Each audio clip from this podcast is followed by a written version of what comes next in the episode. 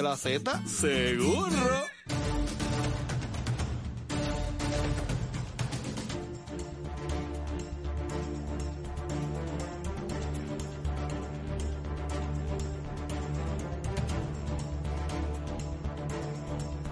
Buenos días Puerto Rico, buenos días América. Comienza Nación Z Nacional los lunes, el lunes 8 de enero del año 2024. Soy Leito Díaz y estoy vivo gracias al Señor, contento de estar con todos ustedes aquí en Nación Z Nacional que comienza de inmediato a quemar el cañaveral.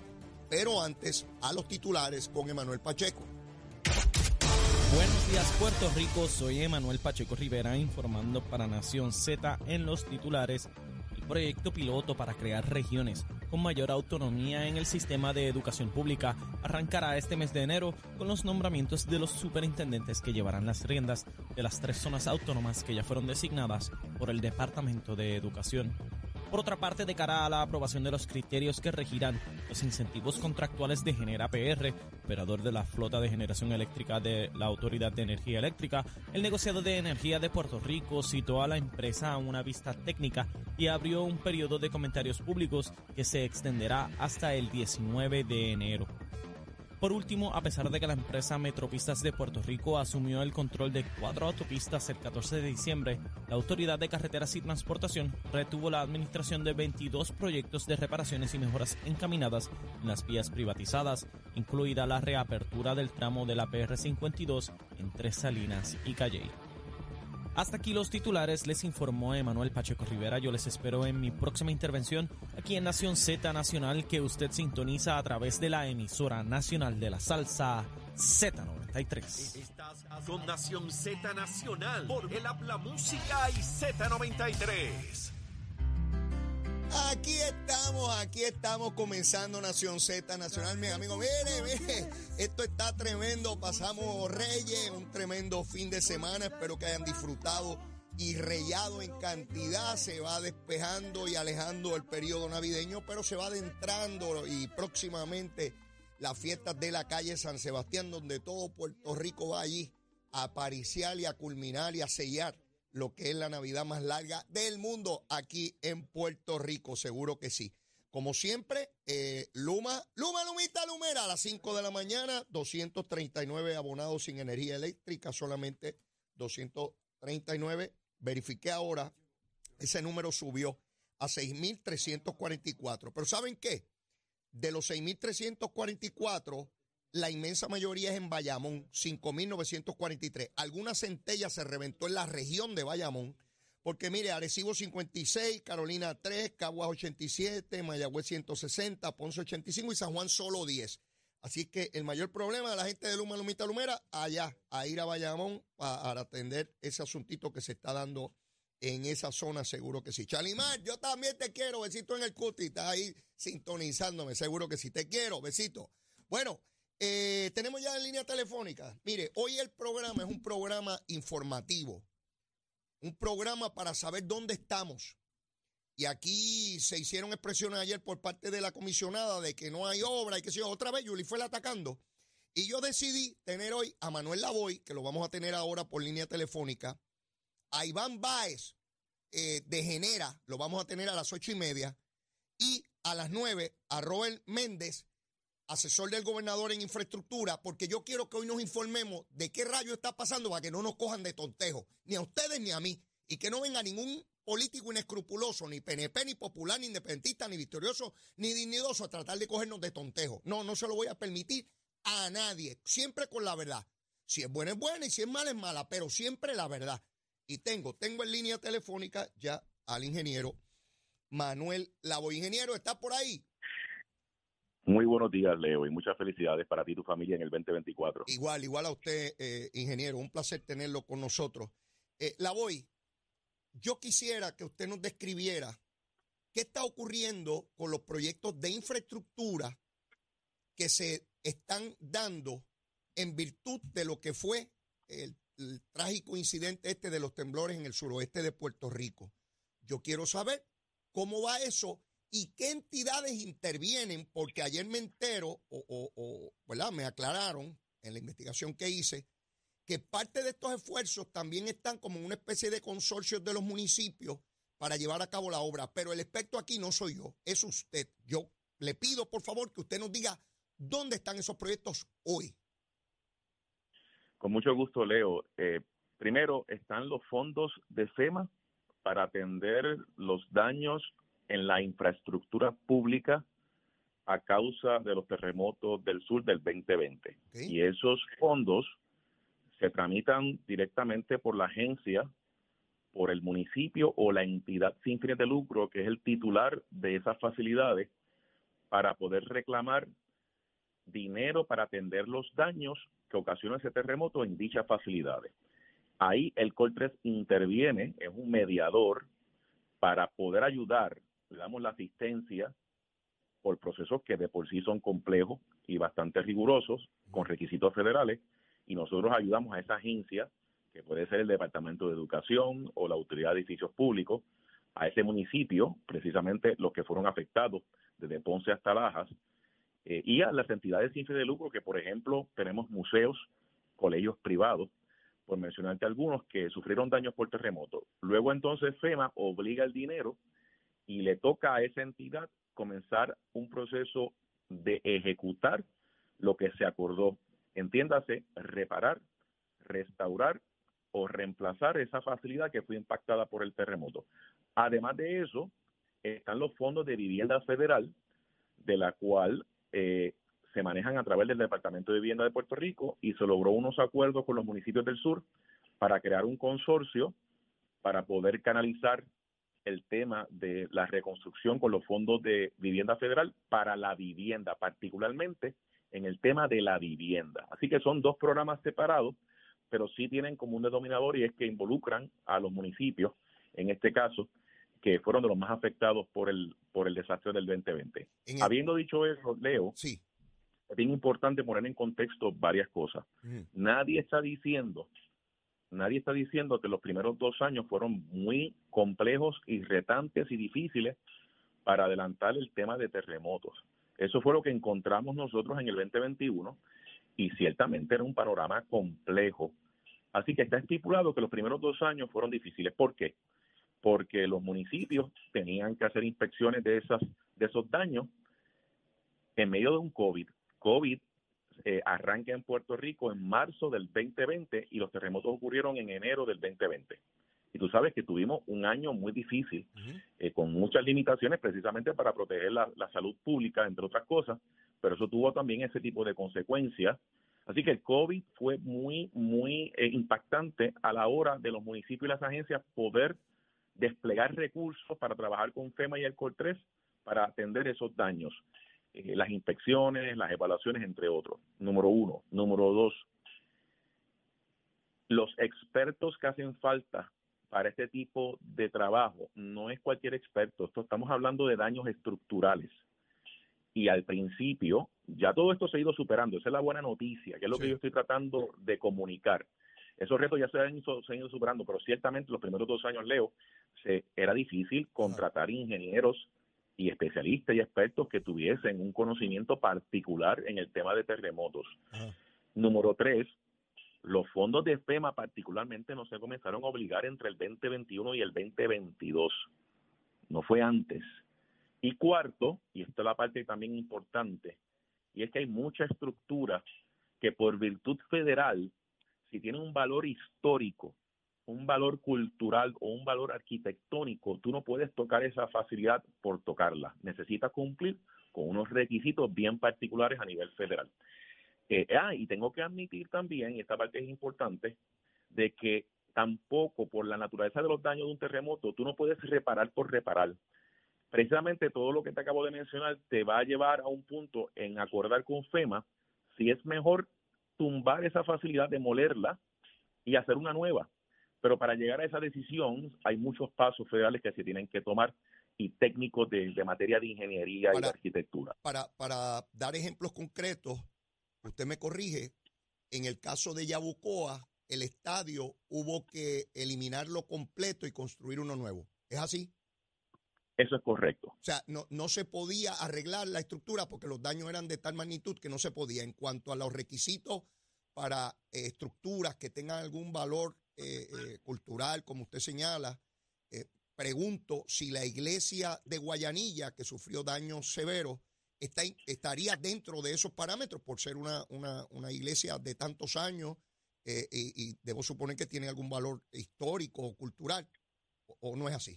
Sí, es correcto. De hecho, esa es la razón primaria por la cual ha sido un proceso un poco más complejo con la Iglesia Católica, que es el titular, la diócesis de Ponce, eh, porque de hecho fueron daños tan severos, pero a la misma vez hay unos parámetros de conservación histórica que se tienen que seguir.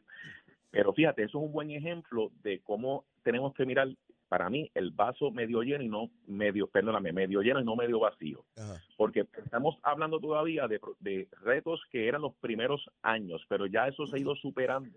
Los últimos dos años ha habido un cambio dramático en la dirección de terremotos, positiva, porque en el caso de la iglesia de Guayanilla, la buena noticia es que ya FEMA le obligó dinero para hacer el primer paso, que sin esto no se puede hacer nada, y es un proceso de lo que le llaman apuntalar, que es, básicamente establecer allí unos, unos mecanismos que permitan que esa iglesia no se siga cayendo encima, porque está, yo pasé por allí y está severamente afectada, y ahora FEMA le permitió a la iglesia, dentro de unos parámetros de conservación histórica, apuntalar o, o instalar uno, uno, unos andamiajes que le permitan estabilizar la estructura y ahora con eso la propia iglesia ya tiene fondos para contratar firmas de ingeniería y arquitectura para hacer el diseño de lo que será la nueva iglesia dentro de los parámetros de conservación histórica. Eso no ocurrió hace dos años atrás.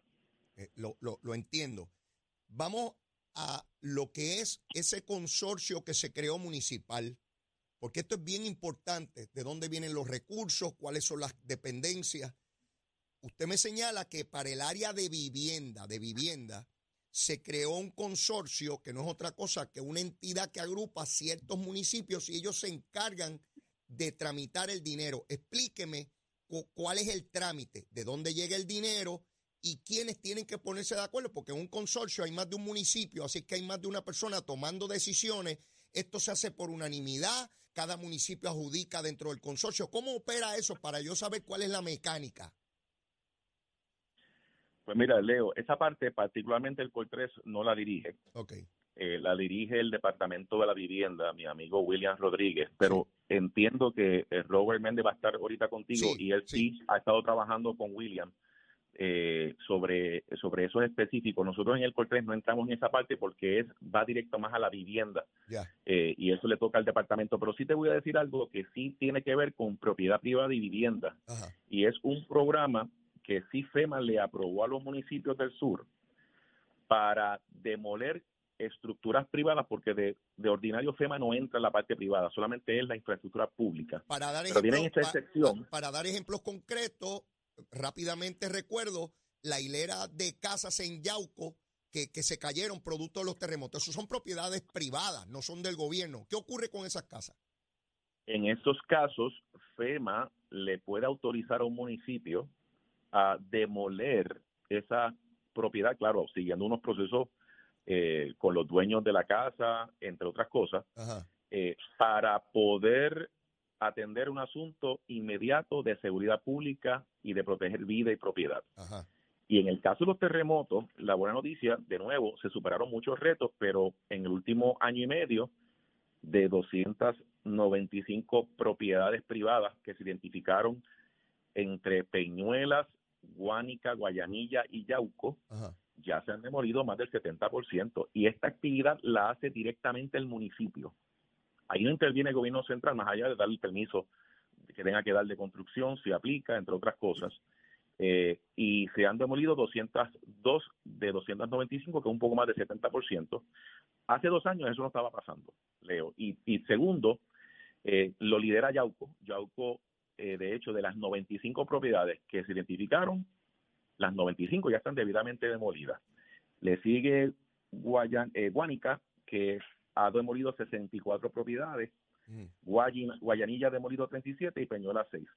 Así que eso es para mí un ejemplo de cómo se ha ido moviendo en la dirección correcta el tema de terremoto, porque hace dos años atrás eh, tenían dificultades para poder ejecutar esas obras y ahora ya se, no solamente se están haciendo, es que se han ido completando ya la mayoría de esas demoliciones. Eh, eh, ingeniero, en términos de las obras, cuando hablamos, porque esto es dinero para reconstruir, cosas que se dañaron con el terremoto que tenemos que arreglar. Le pregunto, la variedad de proyectos, deme, deme una idea de qué estamos hablando, porque ya hablamos de casas que se destruyeron, escuelas que fueron destruidas, la iglesia de Guayanilla. ¿Qué otro tipo de, de proyecto eh, se, se maneja en términos de esa reconstrucción?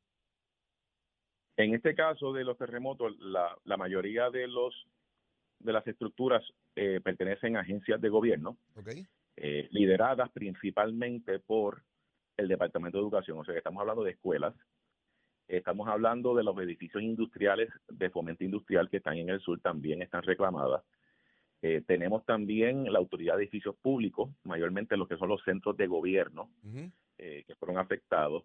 También tienen las facilidades de la Autoridad de Acueducto y Alcantarillado, tanques, eh, estaciones de, de bomba, plantas de filtración y tratamiento de agua, y también tiene facilidades eléctricas, particularmente tanques de la Autoridad de Energía Eléctrica. Mm. En el caso de los municipios, pues tiene sus facilidades eh, gubernamentales principalmente, Mm. eh, casas alcaldías, tienes también eh, facilidades deportivas, facilidades recreativas, eh, tienes CDT, también lo- los municipios en algunos casos eh, son dueños de escuelas también y fueron reclamadas.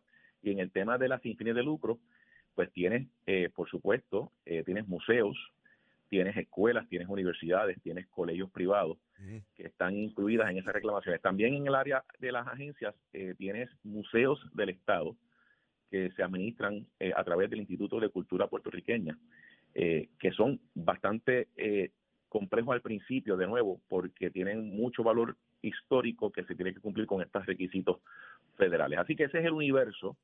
Eh, y la buena noticia, de nuevo, es que hace dos años, Leo, FEMA había obligado para, para atender esos daños eh, dinero para 561 facilidades. Ujú.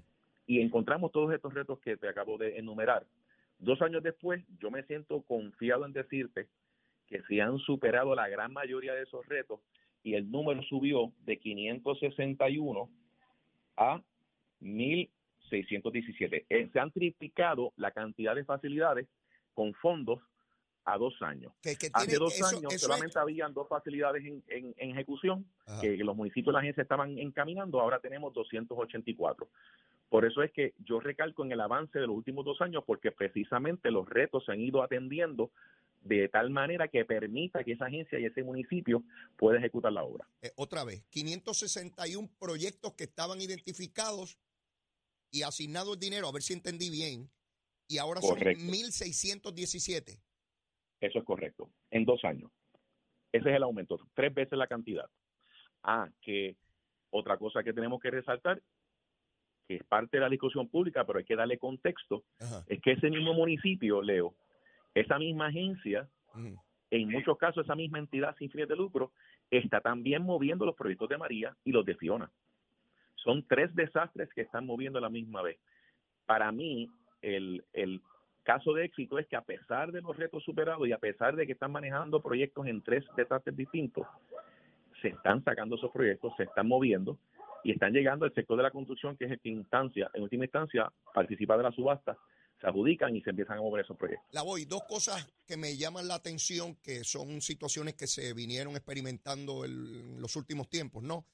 Uno, la inflación, cómo ha afectado o continúa afectando la posibilidad de adelantar proyectos y el personal o, los desarrolladores o constructores eh, que puedan hacer estos trabajos. Todavía sigue siendo un problema porque hay tantos proyectos que no hay tanta mano de obra ni tantos eh, eh, empresarios que estén dispuestos o, o disponibles, debo decir, para esa obra de reconstrucción.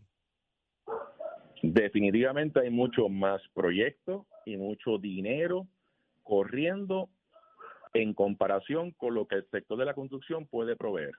Eso está debidamente estipulado. Fíjate que lo irónico del caso es que hace tres años, yo recuerdo, Leo, que la, la discusión pública y se reclamaba, y hasta con, con razón, eh, entrando la administración Pierluisi, era eh, dónde están los proyectos y dónde está el dinero. Ajá. Ahora es al revés. Ahora los proyectos están saliendo, tanto de María como de terremotos y también más reciente Fiona, no nos podemos olvidar de Fiona, a que en María es donde está la mayor cantidad de dinero, ciertamente, pero están saliendo proyectos los tres desastres.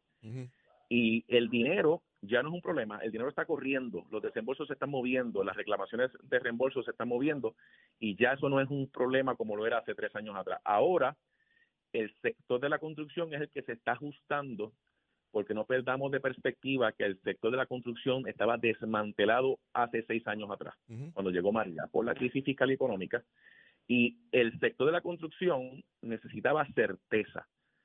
La certeza que necesitaban era, los proyectos, cuándo salen, por cuánto tiempo van a salir y el dinero, ¿va a correr o no va a correr? Al haber atendido eso, ahora el sector de la construcción, el empresario, puede planificar y puede tomar decisiones y las están haciendo. Por eso yo pienso que aunque sí hay más proyectos y más dinero versus lo que eh, puede ofrecer el sector, yo veo un sector estabilizándose, un sector tomando más decisiones de reclutamiento, de inversión en su propia organización, precisamente porque ya tienen la certeza, que es uno de los roles principales del gobierno, facilitar y dar certeza para que entonces el sector privado pueda tomar sus decisiones.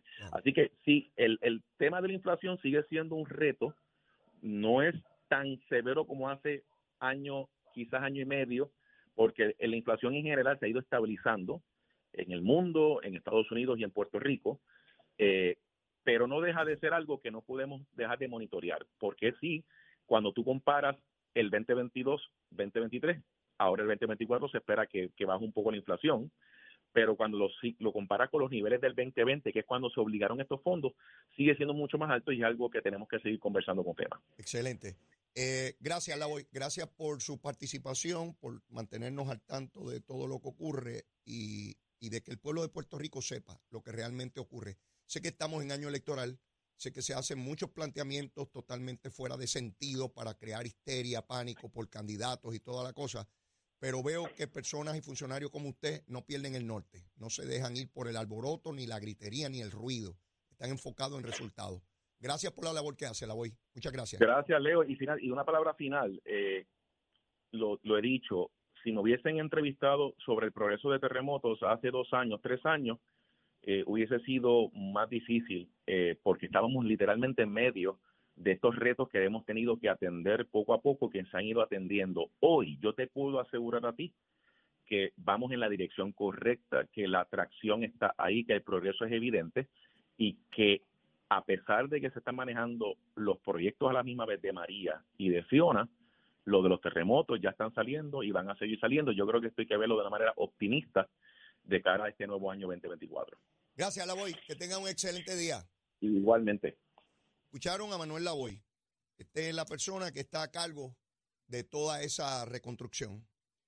Hasta ayer en horas de la tarde yo no tenía programado hablar con Manuel Lavoy hoy.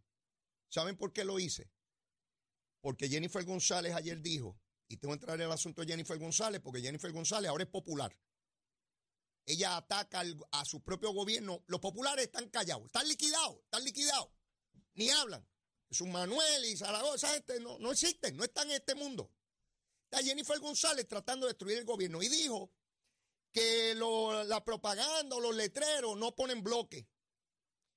Y yo vi esa expresión y refiriéndose al suroeste, porque como salió un artículo de por dónde iban los, trabajos, porque ella ve los titulares y rápido se activa Yulifer a tratar de destruir su propio gobierno. Y al que no le guste lo que estoy diciendo, puede. Hay ciento y pico de emisoras en Puerto Rico. No tienen por qué escucharme a mí. No hay, no hay que desesperarse. O se toma un té de lagartijo culeco. Eso tranquiliza el espíritu. Sencillito.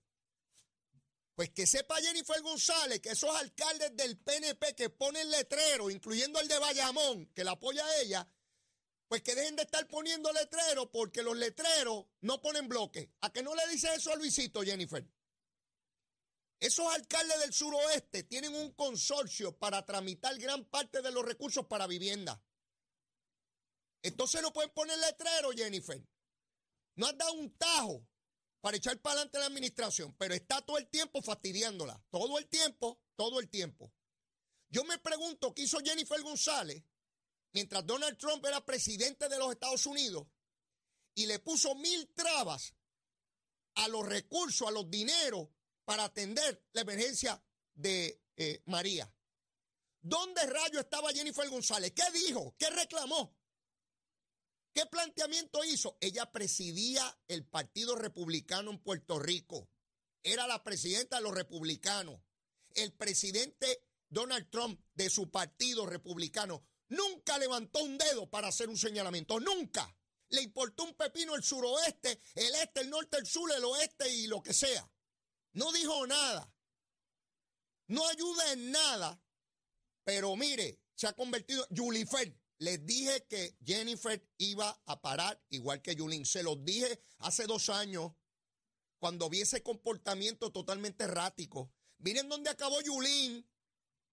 Después de haber llegado donde llegó la alcaldía de San Juan, quedó tercera en la primaria, se largó para allá, para los Estados Unidos, a, hacer hamburger, regresó tratando de meterse a Victoria Ciudadana, eh, no la quisieron en ningún lado, después dijo que iba independiente. ¿Saben dónde está? En ningún lado.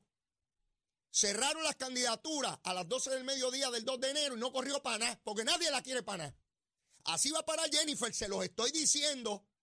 Y cuando pierda la primaria, que eso es lo que veo venir, la voy a ver haciéndole campaña en contra del gobierno PNP. Apúntelo, apúntelo. Este programa se graba. Apúntelo. Va a acabar rabiosa.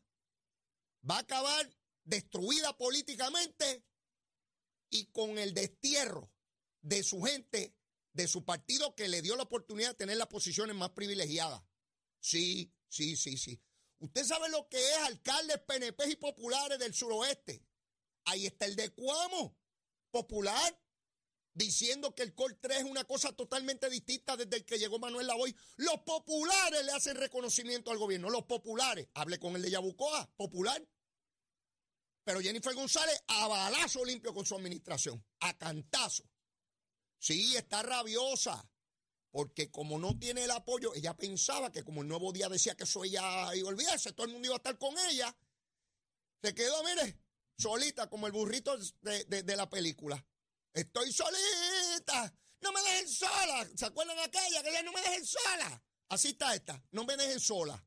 Sí, que le diga a los alcaldes del PNP, a todos, que dejen de estar poniendo letreros, que eso no levanta bloques, acusando a sus propios legisladores. Sí, la única que trabaja es ella. Ni el gobernador, ni los legisladores, ni los alcaldes del PNP. La única que trabaja es ella hablando ñoña por ahí. Hablando ñoña, pues eso es todo lo que ella hace. Si sale, enseña la cara y dice una cosita, me envía un comunicado. Mana, mana. Mire, no es fácil. ¿Saben por qué? Porque yo soy estadista. Yo soy estadista. Yo no soy como otros analistas que se esconden como que son esto y lo. Yo soy estadista y todo el mundo lo sabe. Y cuando usted prende y me escucha, sabe que va a escuchar a un estadista. Y da mucho trabajo ganar una administración estadista contra todo el mundo. Sí, legislatura popular, la Junta de Supervisión Fiscal, la prensa, gran sector de la prensa antiestadista, que todo lo ponen mal. Siempre es un desastre. Siempre es un desastre. ¿Y saben por qué quiero? Porque quiero eliminar el discrimen. Ustedes saben, busquen el periódico El Nuevo Día de hoy el gobierno federal le va a dar 7.500 dólares en un bono a los que corren, a los que compren carros eléctricos. ¿Saben que a nosotros no nos aplica? La ley que aprobó eso dice que los que vivan en los territorios, incluyendo Puerto Rico, somos un territorio, ¿verdad, Pablo José? Somos una colonia. A usted, si compra un carro eléctrico en Puerto Rico, a usted no le dan los 7.500 de bono. 7.500 dólares. Pero si lo compra en la Florida, porque usted, no porque lo compre, porque usted viva allá, en cualquiera de los 50 estados, ahí sí le aplica. Yo quiero que se acabe el discrimen contra este pueblo.